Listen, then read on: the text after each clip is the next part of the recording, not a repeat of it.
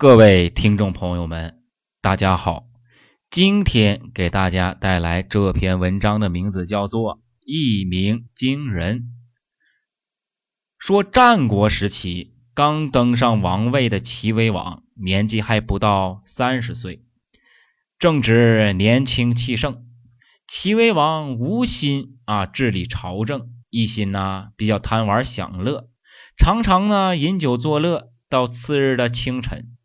当满朝文武啊都在等他上朝的时候，哎，他才去睡觉。侍从们啊也不敢去打扰他。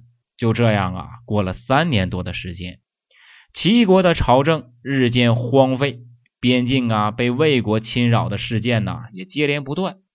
朝中的大臣啊虽个个忧虑重重，但是啊没人敢去劝诫齐威王。但是他们知道。如果这样下去啊，可能会导致亡国呀。等到他们忍无可忍的时候，他们最终啊决定找一个能说会道的、思维敏捷的人去，哎，办这事儿。他们琢磨来琢磨去，就找到一个大夫，叫什么？叫淳于髡的人啊，承担这个重任。哎呀，寻思这小子能说会道，还思维敏捷，比较聪明。一般情况下应该不会被砍头，如果被砍了呢，那我们也小心点吧。我估计啊，内心都是这么寻思的。但是啊，这个哥们儿也比较争气。淳于髡身负众位大臣的期望，就来到了宫殿中，对齐威王说道：“啊，我们齐国的王宫里啊，有一只大鸟啊，这只大鸟它连续三年它都不高飞，它也不叫。”请问大王啊，这是一只什么样的鸟呢？齐威王一听，便知呵，这小子那说的一定是我呀。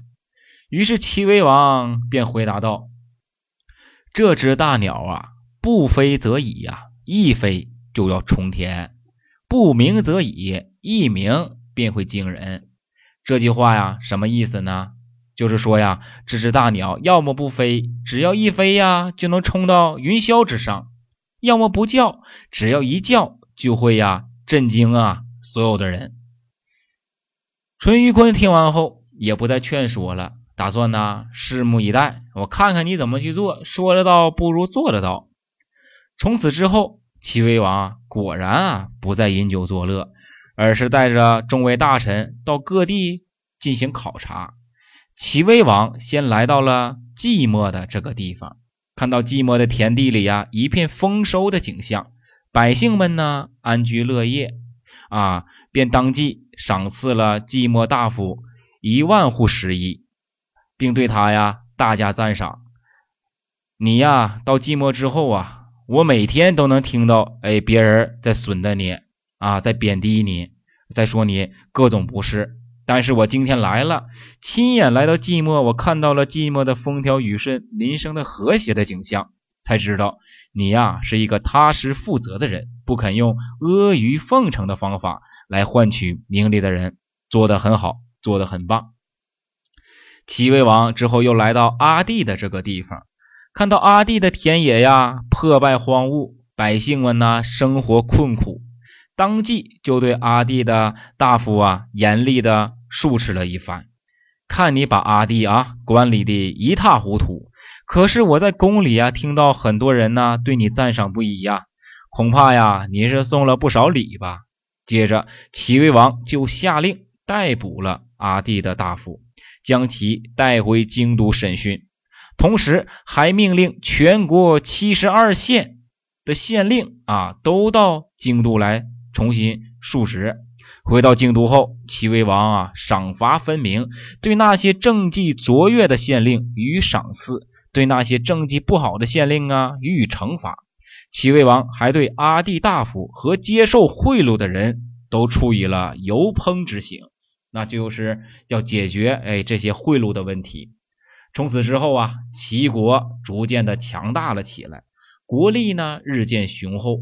为报魏国侵犯之仇，齐威王亲率大军啊攻打魏国，魏惠王抵挡不住，主动割地求和，齐王大胜而归，威名远播。在齐威王的统治下，齐国国内民风大幅转变，官员啊和民众啊都诚实守信、踏实努力，齐国的军事实力也突飞猛进。二十年间，无他国再敢进犯齐国。齐威王，你最终也终于实现了一鸣惊人的承诺。